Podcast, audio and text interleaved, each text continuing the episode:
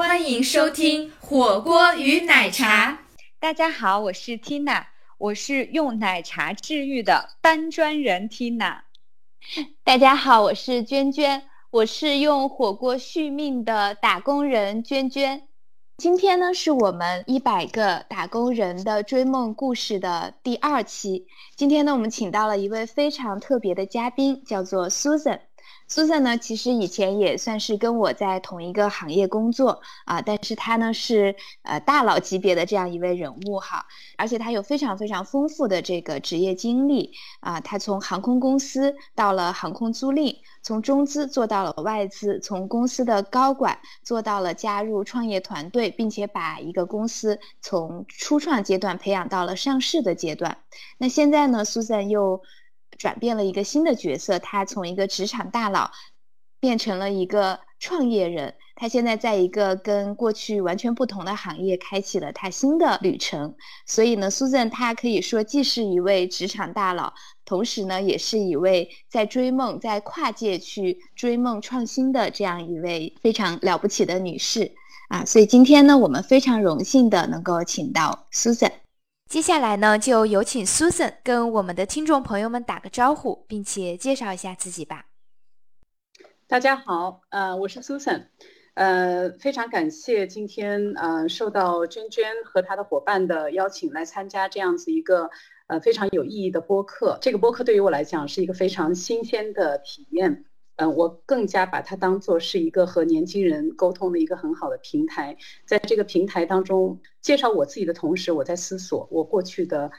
二十七年的职业历程。那么同时呢，呃，我也需要嗯从这个平台上获得养分，重新扬帆起航自己的一段新的历程。呃，感谢刚才娟娟对我过去经历的一个简短介绍，我可以把它稍微再详细一点。嗯，我是从中国东方航空股份有限公司进入到职场的。那我在这家公司呢工作了七年的时间，从九四年嗯到两千零二年，当中还有出国留学的这样的一个经历。嗯，那么之后呢，我是参加了到美国加入了一家飞机租赁公司，叫 Aviation Capital Group。那么当时我是 base 在。base 在加利福尼亚州，呃，我在那里工作了四年。当时我的工作是负责整个大中华的市场。那么，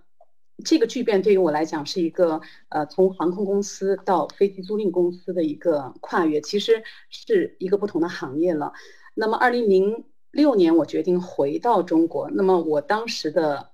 职业是转到了银行体系，我加入了一家叫德国北方银行的，他们当时在上海要设立。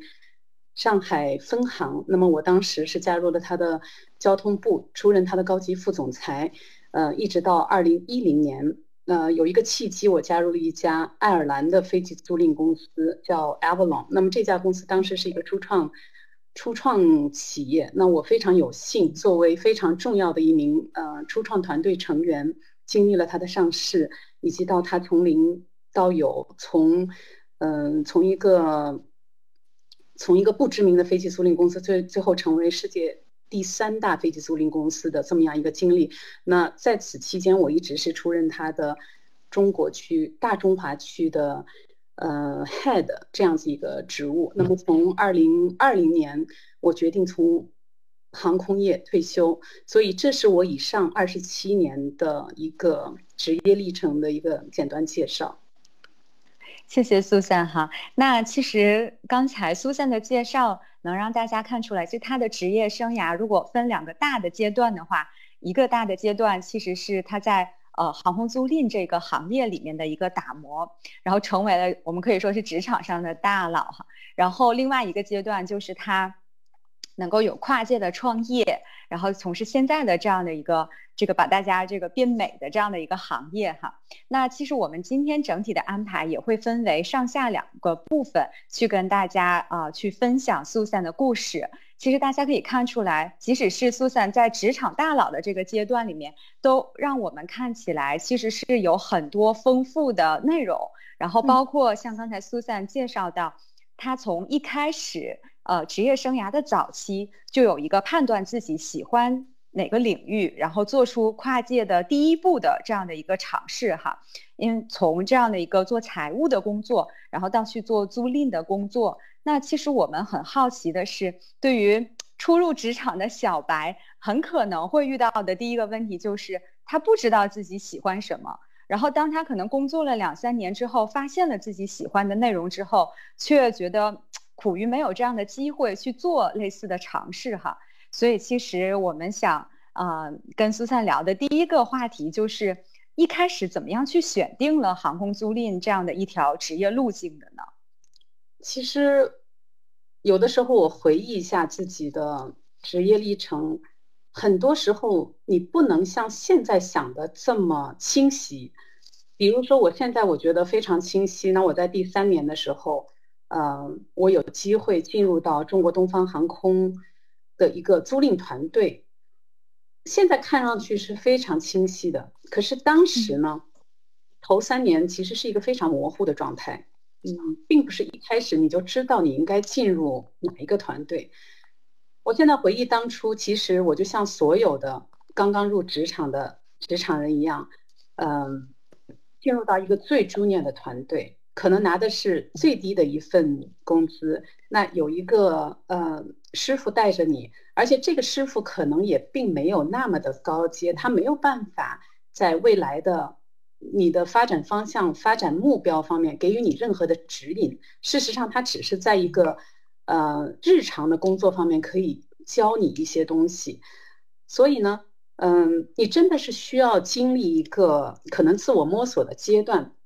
嗯，那么我现在回忆一下过去，我是怎么自我摸索的？其实没有一个定式。应该来讲，我一九九四年进入到航空公司，当时的航空公司是一个在我看来非常大的企业。呃，我只是落足在了财务这么样一个小小的部门。那么和财务并行的还有很多部门，有市场，有医务，有。嗯，专门做服务的，有专门做嗯品牌输出的。那么一个航空公司，它是一个包罗万象的职务。嗯，我只是做了里面非常小的螺丝钉的一个工作。那我觉得可能影响到我未来的是，嗯，我从来没有满足于这样子一个小螺丝钉的工作。可能从第一天开始，我就有一个想法，就是我需要了解航空公司里面。可能有哪样子一些工作，就好好比我打开了一个雷达，可能这个是我不知道是不是与生俱来的。从工作的第一天开始，这个雷达便开着在的。因为我工作的是一份很小，我我的头三年我们做了一个 revenue accounting，这个 revenue accounting 的工作其实就是把航空公司买的票收回来，然后你要确保你卖出去的票。呃的每一分钱你要及时收回来，其实就是这么一个简单的工作。那我对应了很多航空公司的销售代理，比方说当时我我负责的销售代理，那我就需要从他那里把销售单据拿回来，然后每个月需要跟他核对，呃，你销售的钱确实回到了航空公司，这个是航空公司第一步收回现金的很重要的一步。但是它真的是一个很简单的工作，我每天的事情其实就是把单据核对，呃。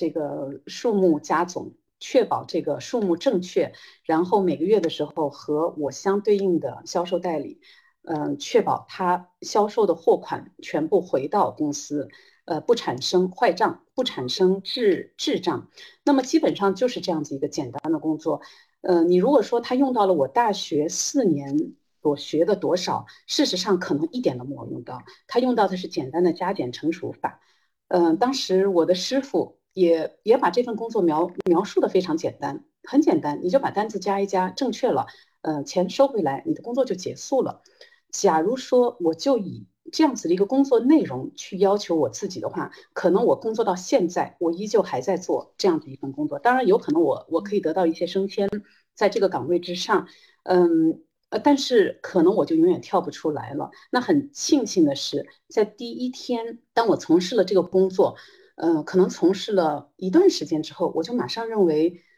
其实我所学到的，我是国际金融专业毕业的，我所学到的金融类的知识，还有我所向往的一种比较有兴趣的，可以和人打交道的工作，可能在这里都无法实现。那，我首先有了一个困惑，或者说有了一个不满，这个 frustration。这是一个很大的一个不满，他已经在我心中种下了这个种子。那么，马上我就开始考虑，我不满足这个这样子一个岗位，一个简单的重复的工作，我该怎么办？嗯，那么当时我想到的就是，可能现在的岗位并不符合我的要求，我应该到一个更具备挑战的一个岗位去。那这个岗位到底在哪里？其实我是不知道的，因为当时我们的眼界都很低，我们刚刚开始工作，可能也就只有嗯几个月的工作。我我在几个月的时间之内，我就迅速的觉得这一份工作可能不是我可以做一辈子的工作。但是什么工作我可以做一辈子，我不知道。当时其实在上海已经已经开始有陆家嘴那么嗯热火朝天的一种金融界的工作。机会，但是其实我我我并没有那么大的野心，或者是那么大的眼界，说我要去陆家嘴试一试，还没有到那个时候。所以当时我就在想，是不是在东航里面，我应该找别的机会去试。而且当时并没有什么好的方向方法，我只是很朴素的去寻找可能和现在不一样的机会。所以包括像在食堂贴出来的劳人处的。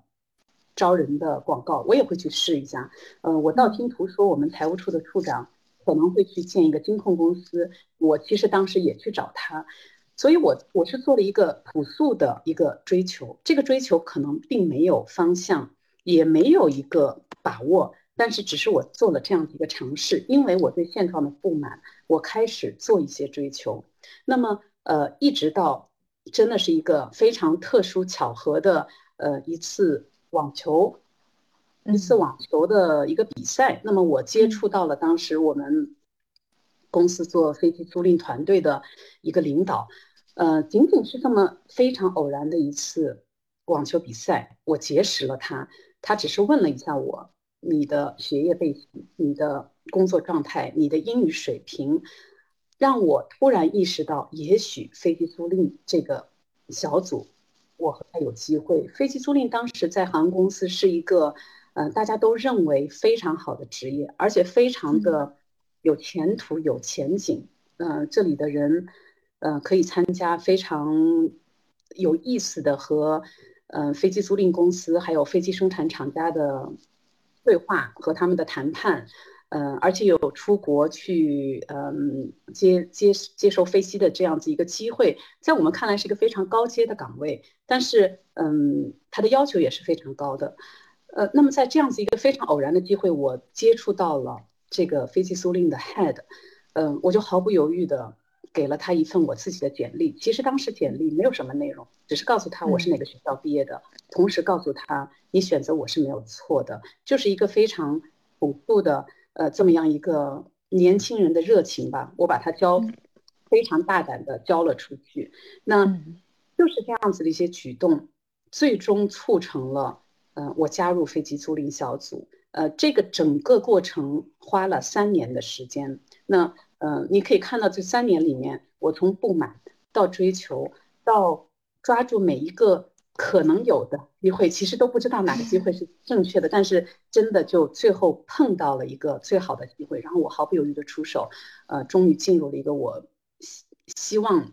而且是非常满意的一个状态，呃，这个总共花了三年的时间，我我从一个很普通的 revenue accounting 的岗位进入了飞机租赁这样子一个非常在航空公司财务部门里面非常高阶的一个岗位。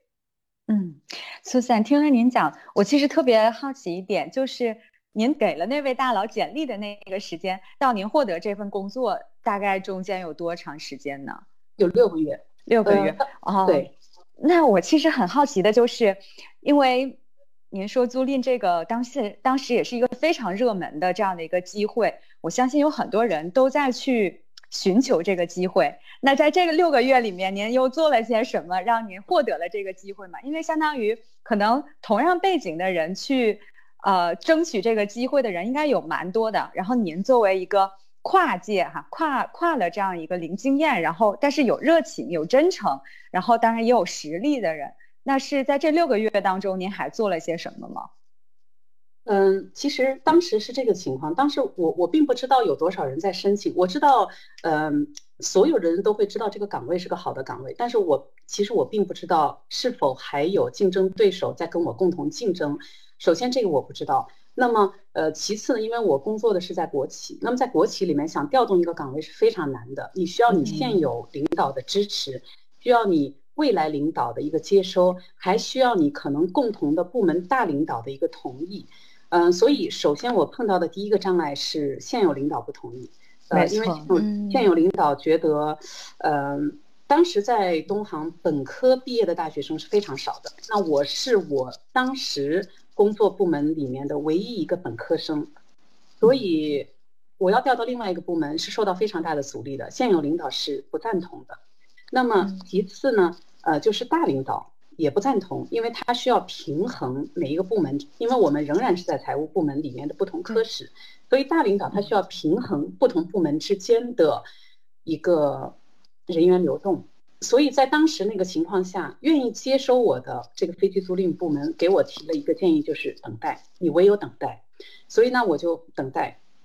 等待到六个月以后，东航上市了。那么上市之后呢，当时经历了一段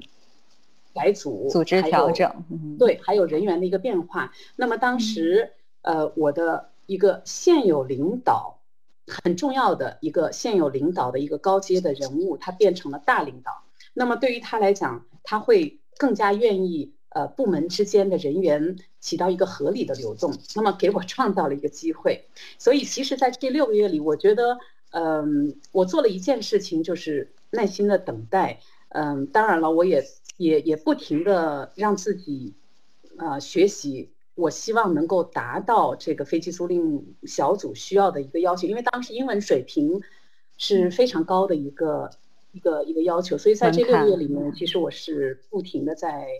提高自己的英文水准，为此做准备。但是同时也有一个人为刀俎，我为鱼肉的这种感受，就是其实不在我的控制之下。某种程度上，我觉得，嗯，很多机遇可能也是天时地利人和吧，就是到了那一步，自然是你的。嗯，这样听下来，从外在看其实是适逢其时，但其实向内看，我还蛮佩服的，因为我和苏珊有还蛮相似的经历，就是在第一段的时候，我觉得我的职业经历是第一段时候那前三年还是挺 tough 的，然后，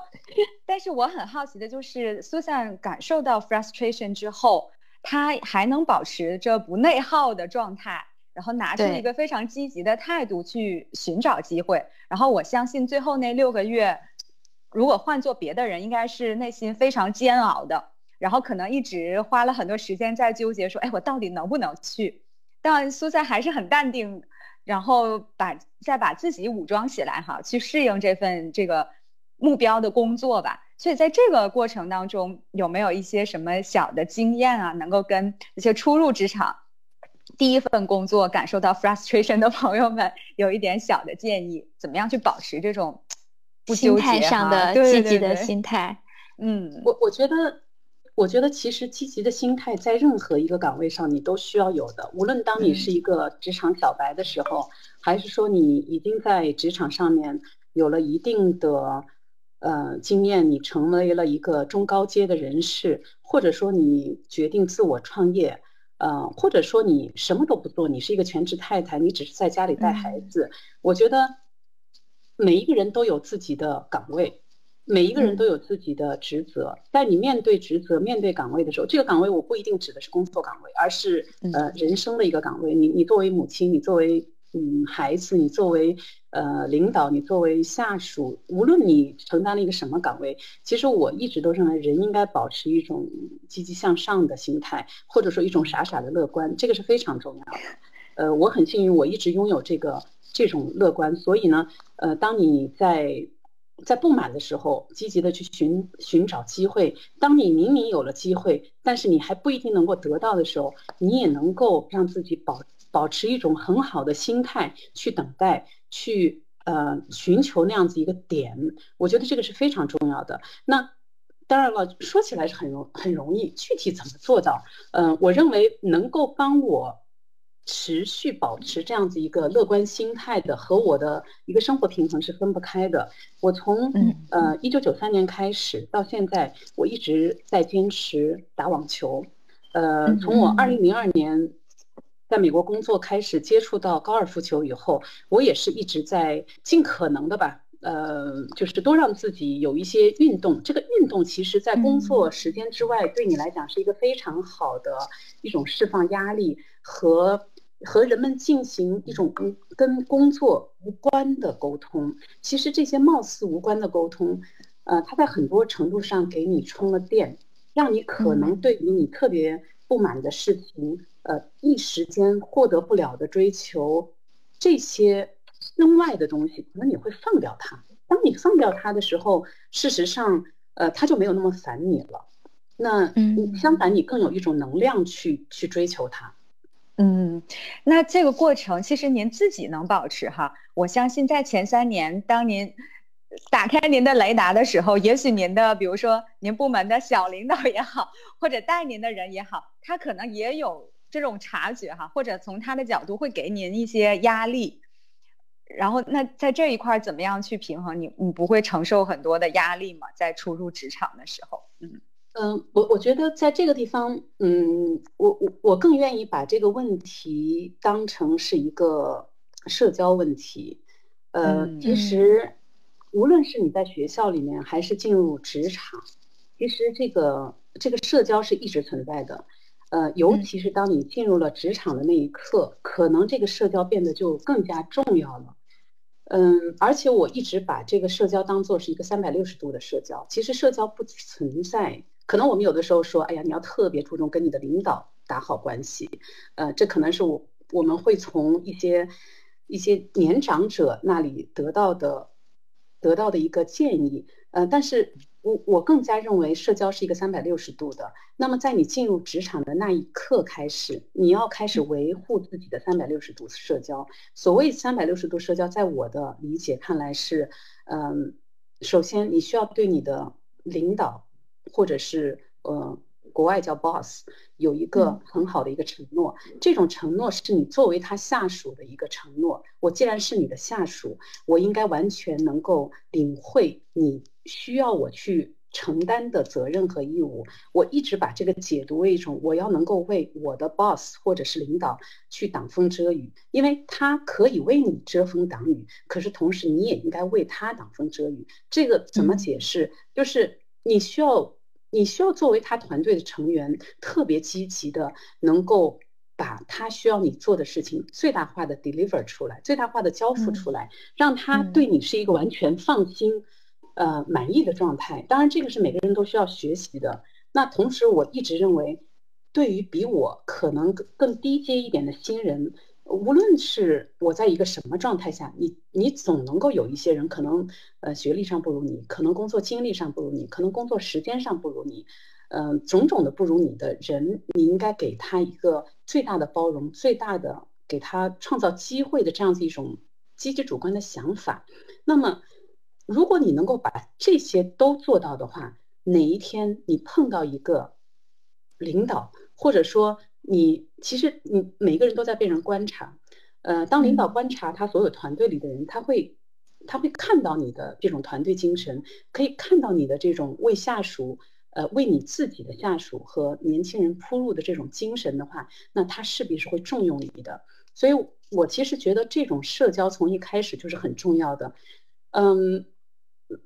所以我觉得我在职场中真的没有遇到过小人，哪怕是在我。呃，想从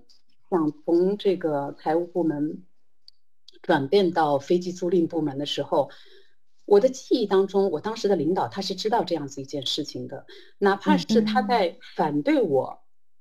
这个转化到另外新的部门的时候，他采用的方法是保留，就是呃诱惑我，用一些机会来诱惑我，他会告诉你，哎呀，你不要走。你留在这里，你将来会是怎样怎样怎样？这是一种正向的表达，而不是说你不能走。如果你走了，你会怎样怎样怎样？就是它并不是以一种威胁的形式来挽留你，而是以一种给你机会的形式挽留你。这是让你会，呃，他是想告诉你，事实上你去的那个地方可能还不如你留在这里，对吗？呃，这一种方式其实你你更把它当做是一种认可，虽然它是阻碍了我的立即调动的这么一件事情，但是事实上它是以一种呃认可我这个增强了信心，没错。所以呢，我我从来不不认为我在职业生涯中碰到过就是想给我小鞋穿的人，我我真的嗯。不不记得有这样子的人的存在。相反，那些不同意你的变化的人，可能正是因为他认可到了你的价值，他希望你一直跟着他。嗯，就是包括我当中，我从中国去美国工作，从美国回到中国加入德国北方银行，从德国北方银行到 Avalon，我的每一次职场的变化，事实上我都是嗯受到了原来的领导的这种支持和认可的。包括我当时从从 ACG 我决定要回国的时候，我是先跟我的领导商量。我我当时我的那个领导叫 Rich Cherny，我是先找到 Cherny，我跟他讲，我说 Cherny，我打算回中国去了，但是我还没找好工作。那我是采用了一个和他积极沟通的态度，那么他也非常的认可。他说，嗯，不着急，呃，如果你有这个想法的话。我们可以给你什么样的 offer？如果你对这个 offer 不满意的话，你可以再去找一个更好的 offer。我当时确实对于他给我的 offer 我不满意，呃，但是我知道他愿意给我一个 offer，所以呢，呃，我最后也是经历了半年，我从 ACG 转到了德国北方银行，而且当时 ACG 的 CEO，嗯，叫 Steve Hannes，他给我即将加入的德国北方银行的。的 Global Head of Aviation 名叫呃 Mathis Shinik，他给他写了一封 reference letter。当时这个 reference letter 是呃告诉他 Susan 是你可能可以 hire 到的最好的这个 SVP Transportation。当然了。 他也说了，他不加入其他的租赁公司，而是加入一家银行，这个是对我们最好的一件事情，因为他还可以给我们再贷款。所以当时这个很多选择，让让让 ACG 的 CEO 非常支持我加入德国北方银行。所以，我我我觉得，包括我从德国北方银行再加入 AC 呃再加入 Avalon 的时候，我在德国北方银行的 boss 叫 John Duffy，他也是给我的新的 boss。呃，口头上给了一个非常好的支持。其实我觉得这是一种非常正向的，就是我为你工作过，可是你还是呃非常支持我的下一段的职场。我觉得这个一个是他们的本身的 professionalism，但是另外一方面，我觉得也是对我和他们工作当中的一种嗯一种工作状态给予一个最大的支持和回报。嗯嗯，是的。我觉得这个是两方面的因素，一方面是这个公司和这位领导他非常的专业，然后这个公司的企业文化非常的好；另一方面也是因为苏珊跟嗯各位 boss 之间有一个非常好的工作上和人际上的一个互动。我我其实这个很好奇，因为听起来苏珊每一次的这个职业的这样一个选择哈，都是朝着你非常满意的一个状态去走，而且路上各位 boss 也非常的支持，看起来是。很顺利的。那我很好奇的就是，苏珊在整个工作过程中有没有过一些瓶颈期或者迷茫期？像我和 Tina，因为我们之前也交流过，就是好像到了一个工作五到十年的阶段的时候，会觉得有一点点，就是自己已经做熟的事情开始有点点重复了，就是学习曲线变得有点平坦。那另一方面，我们可能有一些。更向往的工作，或者是呃想有一些转变，但是呢，又好像这个转变的这个契机没有到来哈，就陷入了一种瓶颈的状态。所以也想问一下苏珊，有没有过类似的这样的一些经历或者感受？然后你是怎么突破这样的一些阶段的？其实瓶颈期是肯定有的，如果没有瓶颈期的话，我就不可能有变化了。呃，如果你看到我之前的。四段职场经历的话，嗯，我可以这么讲，就是第一段职场经历在东航，它是给我整个职业生涯奠定了一个非常好的基础。因为呃，这么好的一个平台，我们年轻人在这个平台上真的是被给予了很多的机会，而且今后的嗯一生其实都是由这个平台来决定了。因为你是从东航出来，你你从这样大一个平台上出来，这个在你的 CV 上已经。无疑是非常漂亮的一笔了。那么从从东航到 ACG，我从中国到了美国加州，呃，在一个完全不同的文化氛围内，呃，开始工作，我觉得本身这对我来讲是一个提升。呃，因为我去美国的时候是二零零二年，当时中国和美国之间的差距还是有很大的，而且飞机租赁本身也是一个，呃，西方飞机租赁公司，当时中国还没有飞机租赁公司，中国的飞机租赁公司是从二零零八年才开始的，所以在二零零二年我能有机会跨入这样子一个呃完全美国美国本土的。呃，文化的这样子一个飞机租赁公司，对我来讲是一个提升。那么，嗯，这是一个非常重要的，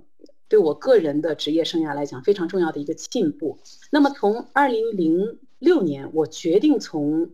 ACG 回到中国的时候，事实上我就是进入了一个瓶颈，因为当时 ACG 的状态呢，它是一个以旧飞机为主的这么样一个飞机租赁公司。那么，旧飞机在中国事实上，嗯。不太有，对，中国的航空公司是不太喜欢用旧飞机的，所以当时 ACG 的业务在中国其实是非常难以开展的。虽然我很积极，公司也非常的非常的支持，但是嗯，全部都是旧飞机，你是没有办法在中国展开业务的。所以这是这对于我来讲是一个非常大的瓶颈。当时我其实自己做了一个 pros and cons 的一个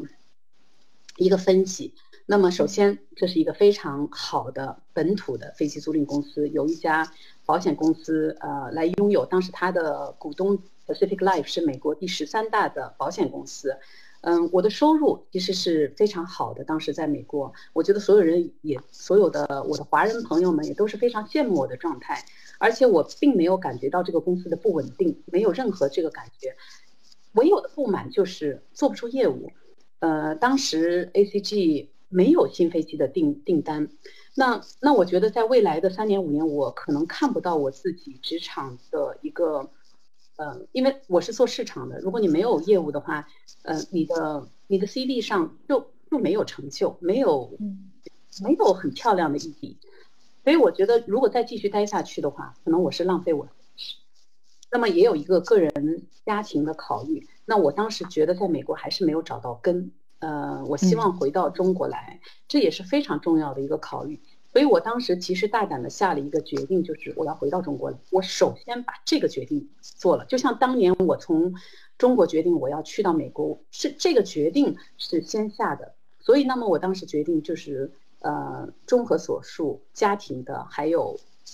工作的，那我觉得我应该回到。回到中国来，那这是第一步。然后第二步，我就确定我需要做一个什么样的工作。呃，那当时我的想法是我一定要做一个能够旅行 travel 的工作，因为我做市场，我喜欢 travel，我不想做一个办公室的后台工作，我不会做一个 accountant 或者是嗯 analyst 这样子的岗位，因为我非常 enjoy traveling。所以那第二步就是我一定要找到一个能够让我 travel 的工作。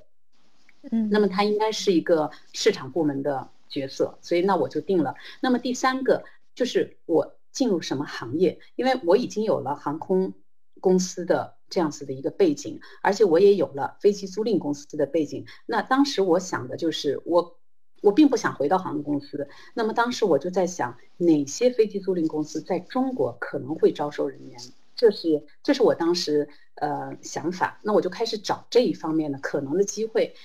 嗯，但是当时正好有一家银行叫德国北方银行，然后他的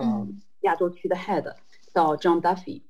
我我和他一直应该来讲，我在东航的时候就是他的客户，所以呢，我们在行业里面是一直保持了这样子一个联系。那么其实我已经不记得我是怎么 approach 他了，可能是在一次 Air Finance Conference 上，我跟他讲了，呃，我有回到中国的想法，那么他就说 Let's talk。呃，那么这样子一个很简单的 Let's talk 的这样子一个机会，我们沟通了之后，他告诉我，德国北方银行在中国将要设立分行，呃，那么他们需要有一个人来承担交通部的这样子一个负责人的角色。那么，呃，德国北方银行是一家专门负责航空船舶类融资的，嗯，他们需要的这样子一个人是拥有丰富的航空经验的。那么当时我说我有航空公司，我有飞机租赁公司，这个算丰富吗？他说这个是，当然是算的了。所以这个由由此开启了我考虑，其实我可以考虑一家银行的工作。嗯，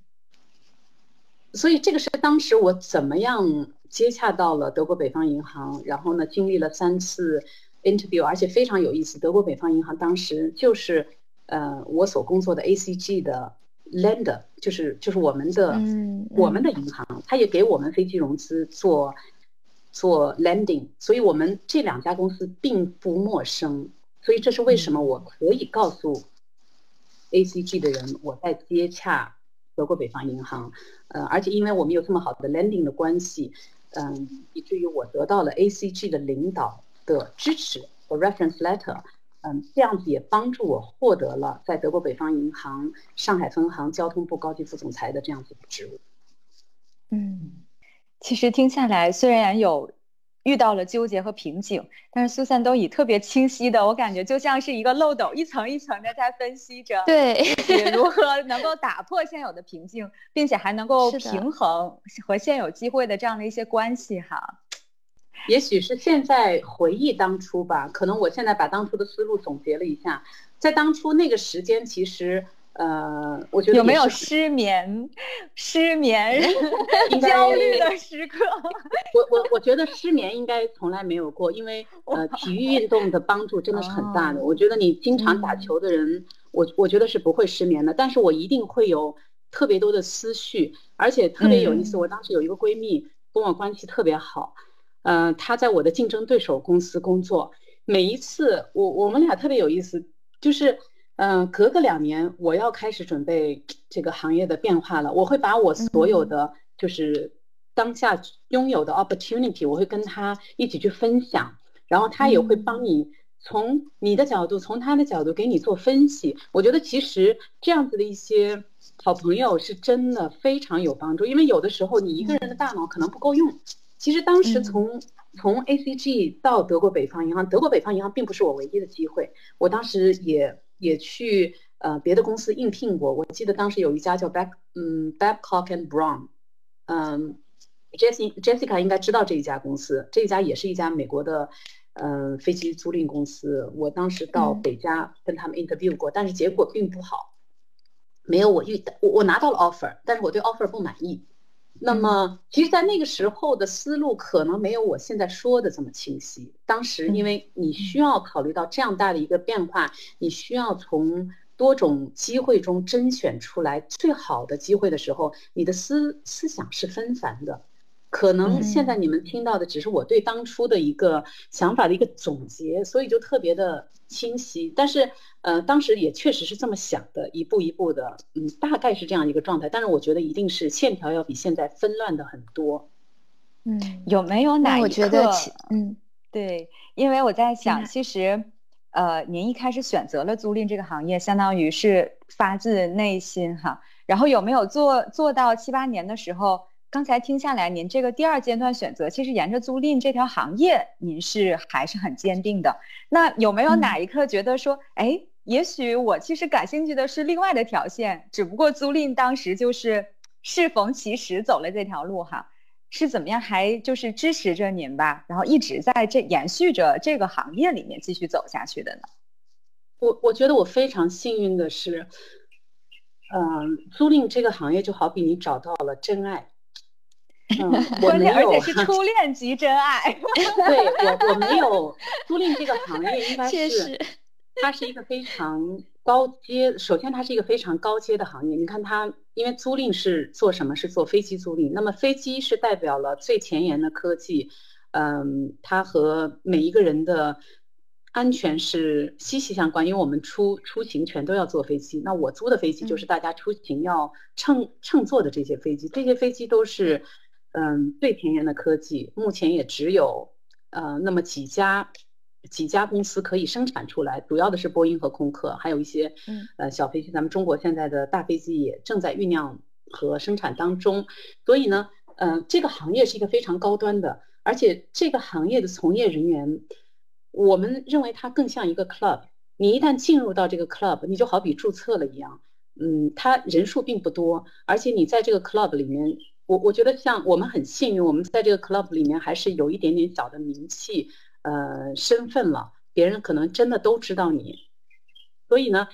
呃，这个行业是一个非常让人迷恋的行业，而且呢，嗯，说实话，它的收入也确实非常的好，嗯，也让你感觉非常的高阶，因为你接触的可能是航空公司的一些中高阶的呃领导层，然后当你把飞机交付给航空公司的时候，那样一种嗯感觉是非常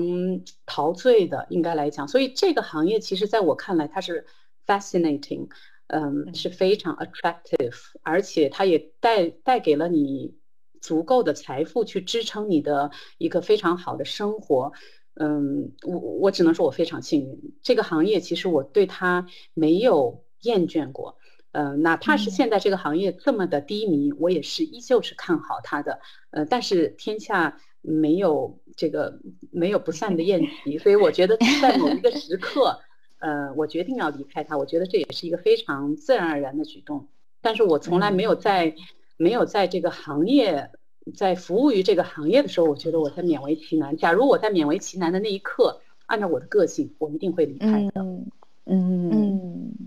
那在比如在切换这个职业赛道的过程当中，其实一般我看您描述下来都会有半年左右的这个相当于。一边找新的机会，然后呢，一边也在原有的公司去工作哈。在这个阶段，怎么样保持您在原有公司的这个工作的效果或者是状态呢？嗯，我觉得首先，当我有想法呃改变这个情况的时候，通常是因为我觉得我的贡献已经不够多的时候。嗯，比方说像在 ACG，呃，从东航进入 ACG，我觉得这是一种。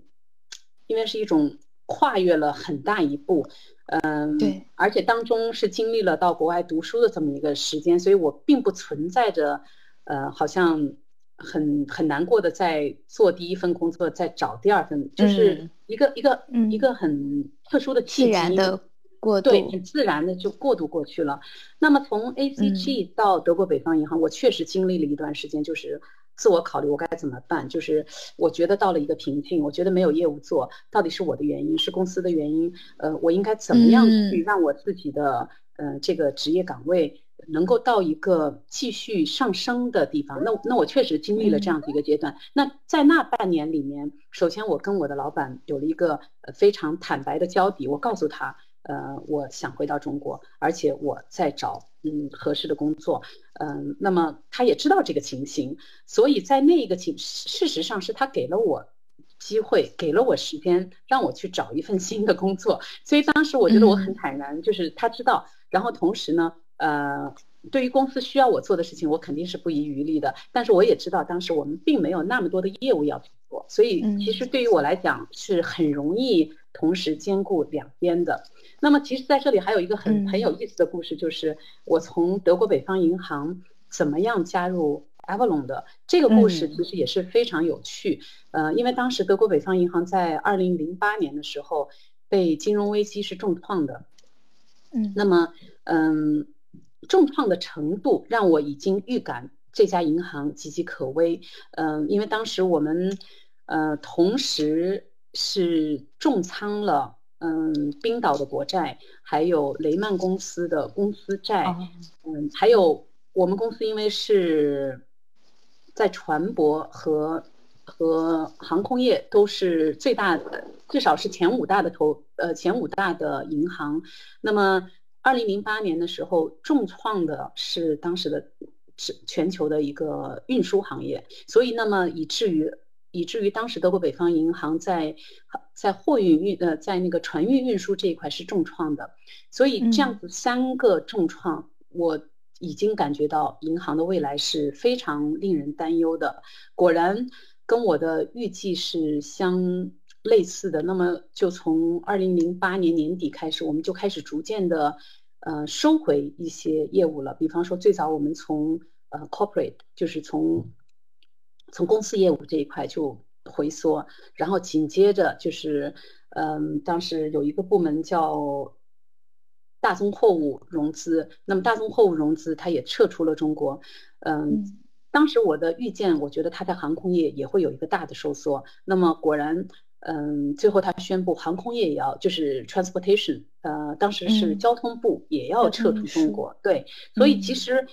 我自己是有预感的，就是这家银行受了重挫，而且它有可能会撤出中国的这样子一个举动，其实我已经感觉到了。那么，嗯，我从二零零九年的六月份开始，呃，我就开始逐步的接洽一些行业内的人，告诉他们。呃，我们银行的状态，并且很主动的告诉他们，我可能要开始找工作了。嗯，当时我记得我二零零九年六月份我去参加香港的 Air Finance Conference，我碰到了后来我在 Avalon 的老板叫 Simon Hansen，我当时就跟他讲了这么一个情况，我说 Simon，我说可能我要开始找工作了。那么当时我并不知道有 Avalon 这个机会，当时 Avalon 连成立都还没有成立。那么 Simon 只是说 OK，他给了我一个承诺，I'll keep my eyes open for you。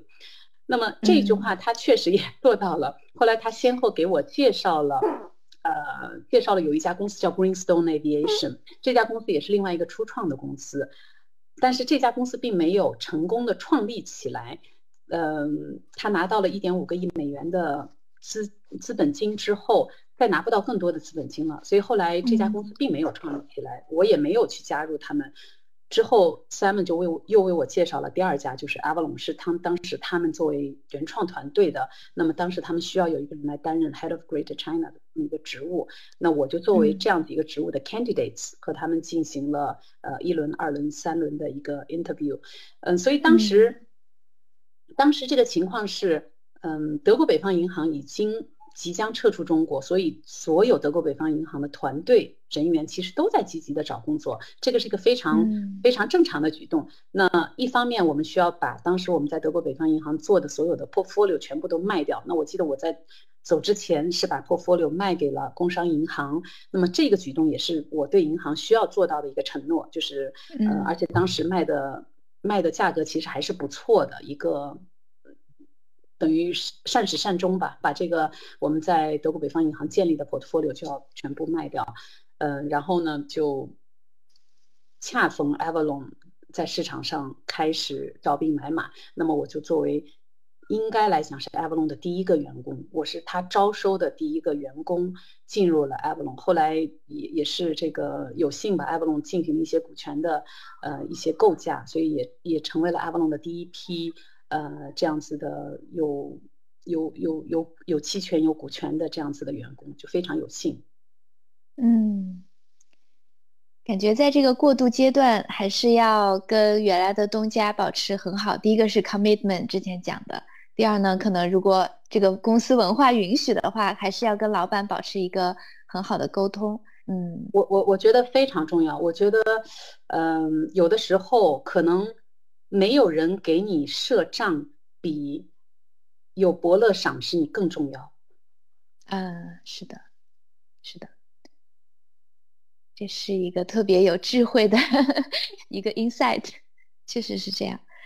嗯，哎，那我们要不接下来聊一聊您在 Avalon 的经历吧？其实我们比较感兴趣的就是说，您作为一个嗯。加入了这个创业团队以后，因为您是这个初创团队的一员，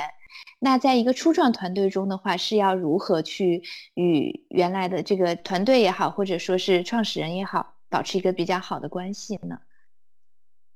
嗯，我觉得首先我非常幸运能够有机会加入 Avalon，这是一个非常传奇的团队。呃，如果你看一下他的他的经历，我们是在二零一零年五月份。嗯，正式开始了 Avalon 的 business。那么我们在二零一四年十二月份，这家公司作为爱尔兰在纽约的最大上市公司，我们在在纽约上市了。嗯，然后二零一五年一月份，当时是被海海南集团全部的收购了。嗯，从这个资本的故事来讲，这是一个非常非常完美的故事。那么当时我们拿了七点五个亿美金的初创的资金，最后是以二十三个亿美金把这个公司卖掉的。嗯，这是一个非常后来也被 INSEAD 这个学校写进了他的 business case。嗯，非常和人进行分享，对，是一个非常传奇的故事。那他的传奇如何实现的？他有一个可以说是一个 dreaming 的一个团队。那么这个初创团队它来自于。来自于也是来自于一家成功的飞机租赁公司，所以他们是一个在在一起已经成功工作过很多年的这么一个团队，并不是东拼西呃东拼西凑的。可能我是第一个被 hire 进来的这么这么样一个人。嗯，我我当时就是深深的感受到这样子一个团队的文化，因为从第一天开始，嗯，Avalon 就特别强调要 create 一个属于 Avalon 的一个特色的文化。那么当时我们的一个文化是由由 Avalon 自己的员工自己讨论出来的。我们当时文化是 Tribe，T R I B E，那么这个分别代表了 transparency 透明。呃，respect，respect，尊重，呃，insightfulness，就是具有洞察力，呃，brave，勇敢，和 ebullience，就是充满热情的。那么这是一个公司的文化。那我确确实实的感受到了这样子一个 tribe。每一次回到都柏林的时候，我觉得都是一种充电。嗯，确实每一个团队人员。个人素质非常高，职业素养非常高，那么，嗯，行业经验非常的深厚，这种团队精神也是也是非常到位的。所以我在阿波隆期间，虽然我是一个人在在中国，我从第一天开始就为他们创立了上海代表处，我是一个人在上海工作，但是我从来没有觉得过。孤立无援，没有被支持的这样的一个状态，所以应该来讲，这是整个 Avalon 的一个团队为你创造了这么美好的一个工作氛围。那么其次呢，就是在我进入 Avalon 的时候，我依旧是用的我自己总结的一个三百六十度社交的这样子一个方法，因为这个是应该来讲是我个人的一个社交方式，就是呃不存在。方位不存在，你应该只和老板，或者说，呃，和对你比你高阶的人，或者是怎么怎么样。其实这个社交是非常重要的。我从第一天开始就意识到，就是我必须要打破这种 culture shock，因为文化的障碍可能是最大的一个障碍。因为这是一家爱尔兰企业，那我之前是在中国、美国、德国企业工作过，嗯，和爱尔兰他们是不同的民族，那么这种文化。我我很幸运，我我觉得这个文化障碍是非常顺畅的突破了。一方面是我的努力，一方面也是我爱尔兰同事的努力，他们也在非常积极的应对，就是接纳我。那么这样子一个 culture shock，我觉得在我们之间是不存在的，一个一个文化融通的特别好的这样子一个氛围。然后我很幸运，就当时我们的呃 CEO 是一个是一个非常有个人魅力的，能够把公司。这一艘舰船，嗯，组织并且引领的非常好的这么一个人，那么他有一些很经典的，让我现在都还记得的，呃，这样子一个说法。比方说，他总是说 “Don't take yourself too seriously, but take what you do seriously”。那么这句话其实和我们中国的传统的你保持谦虚和低调的这样子一种，嗯，一种一种智慧是相吻合的，就是。不要把你自己看得那么了不起，但是很认真的对待你正在做的事情。那么第二个，呃，他时刻提醒我们的团队，整个公司我们要保持一个计划性。这个计划是从上至下的，因为你无论这个计划有多么的大，它需要有呃一些小计划的组合和一些具体行动，最后把它完成。那么这样一个大的计划才能够实现。这让我亲眼的看到，就是我们在。嗯，头四年里面创造了无数的奇迹。当时，呃，ECA financing、Exim financing 是一定需要你这样子一个公司，如果是你是个初创公司，它一定需要你有三年的盈利才可以获得的。但是 Avalon 破除了这个这样子一个一个必须。我们在第一年我们就开始有呃 Exim、ECA finance，在应该是第二年，就过了第一年之后，我们就可以可以开始获得他们的一个支持了。包括当时我们想获得。嗯，investment grading 的时候，这个如何获得这个 IG？嗯，其实我们是做了一个大项目、子项目的一个一个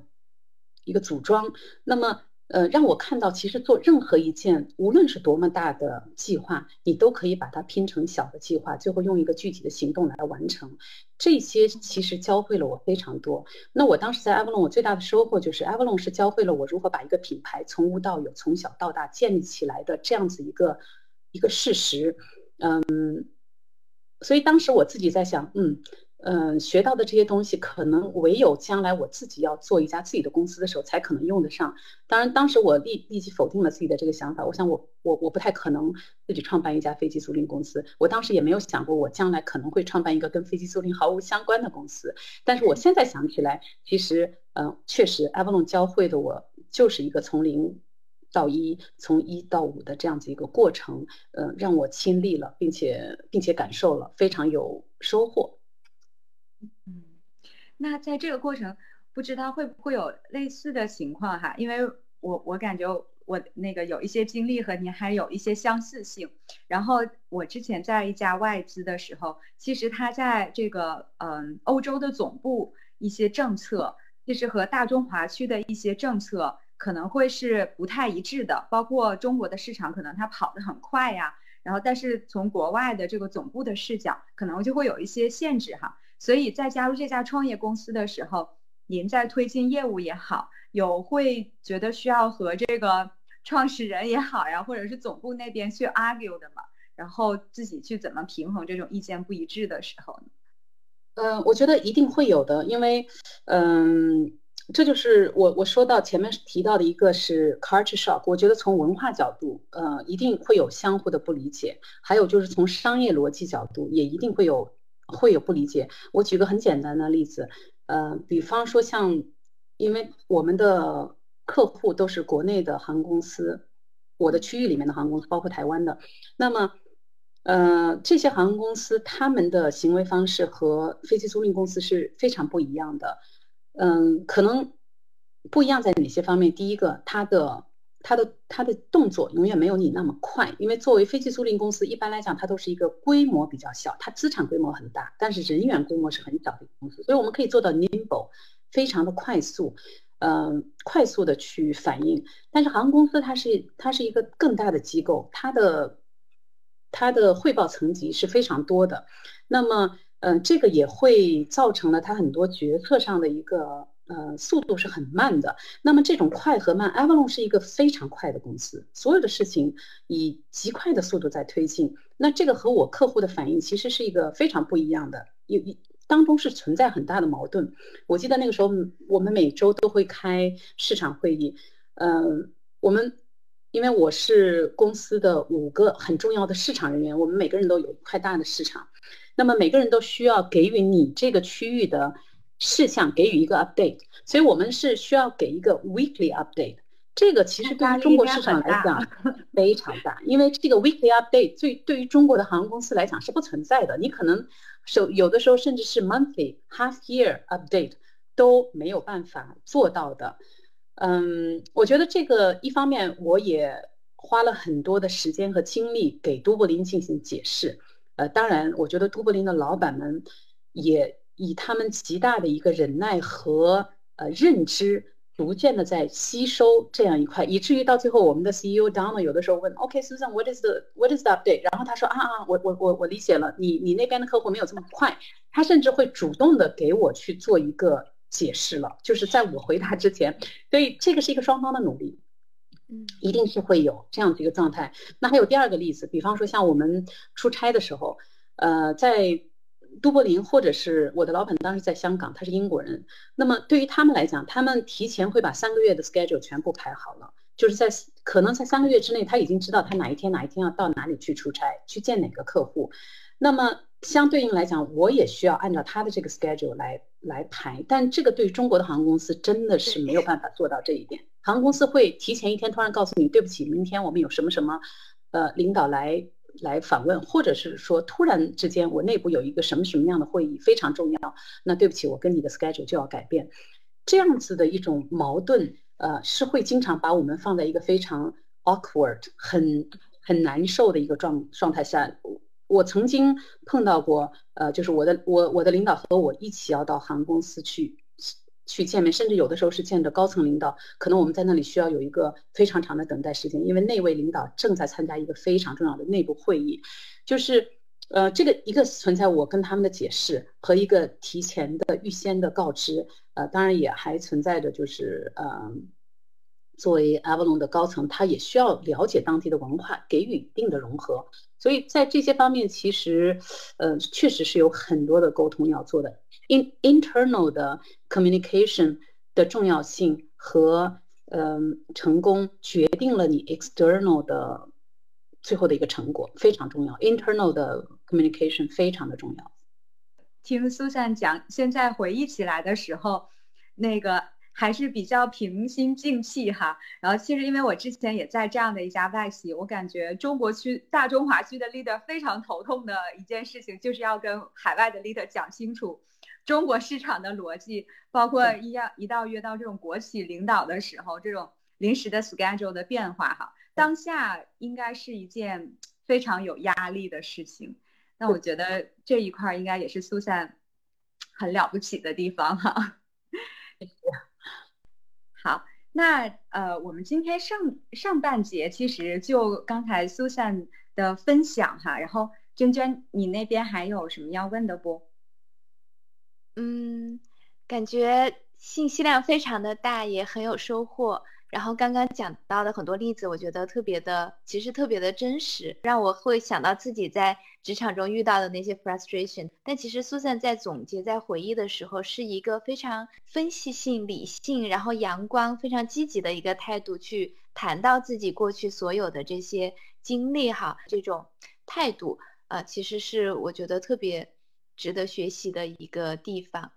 嗯。小结一下哈，因为其实嗯，本来在访谈苏珊之前就了解苏珊的经历非常丰富，但是听下来苏珊真实的这个分享之后，我觉得远超过我之前理解的丰富哈，因为我感觉已经不止不单纯是这个职场阶段的这样的一些国企啊、外资啊这样的一些创业企业的变化，而且还包括这种跨文化的中国、德国、美国、杜波兰，这个我觉得是一个。非常精彩的这样的一个人生的故事。那其实除了我觉得苏珊传递给大家这种积极正面的心态之外，我觉得还有很多干货，做一点小小的 summary 哈，未必完整，但是是方便大家直接 take away 的。那我觉得第一个，其实苏珊呃刚才谈到他能在租赁这个行业里持续打磨二十七年哈，我觉得大家可以看到它背后有一个因素，就是这个行业。本身在这一个过程当中是一个大势，然后是一个朝气蓬勃向上的这样的一个行业状态，所以行业本身有不断的这种变化啊，然后新的刺激也好，包括这种圈层相互之间的这样的一些激励也好，能够带给大家持续的兴趣。所以也许大家再去想，哎，那我现在是要沿着这个行业继续走下去，还是要转换赛道的时候，也许你可以静下心来想一想，现有的赛道是不是一个行业的大势。也就是说，在追随内心的兴趣之外，也要向外看一看整体的这样的一个行业趋势。那第二点呢，其实我觉得，苏想分享给大家的这种保持积极的状态也好呀，然后打开自己的雷达哈，然后叫做什么这个呃念念不忘必有回响也好哈。那我觉得其实他也还做了一个很好的这样的一个关系的处理。刚才其实他反复跟大家传递了这种三百六十度的社交哈，包括有一个金句，我觉得大家是可以去 take away 的，就是没有人设置障碍，可能比有伯乐赏识更重要哈。那我觉得背后其实苏珊做出了蛮多的这样的一个非常恰当的处理问题的方式，呃，包括其实他在选择新的职业赛道的时候，他很坦率的。跟他的这个现任的公司做了这样的一个沟通哈，然后这样他自自己也比较坦然哈，然后另外公司其实也有了一些呃可以去过渡和解决的方案。那同时他在选择赛道的时候，也尽量去选择了那些并不是竞对的关系哈，还是说有这种上下游相互支撑的这样的一个关系，是一个在可选择的空间里面选择了一些互赢的这样的一个选择。那我觉得第三点，其实，Susan 呃能够给大家去分享和带来的内容呢，我觉得就是在去呃处理这样的一些不同的跨文化，包括内部的这样的一些沟通的时候哈，他有着这样的一些耐心也好，然后包括其实我觉得 Susan 他这种抗压性肯定还有很多新的这种内容和 tips 能够跟大家去做分享的。那我们也留更多的精彩呢，到这个呃，我们的下一期哈，就是会跟大跟苏珊再进一步的去聊聊，在创业过程当中，他所面临的一些挑战也好，然后他的一些应对。好的，那么我们上集的内容就先到这里。用心生活，慢慢相遇，火锅与奶茶，我们下期见。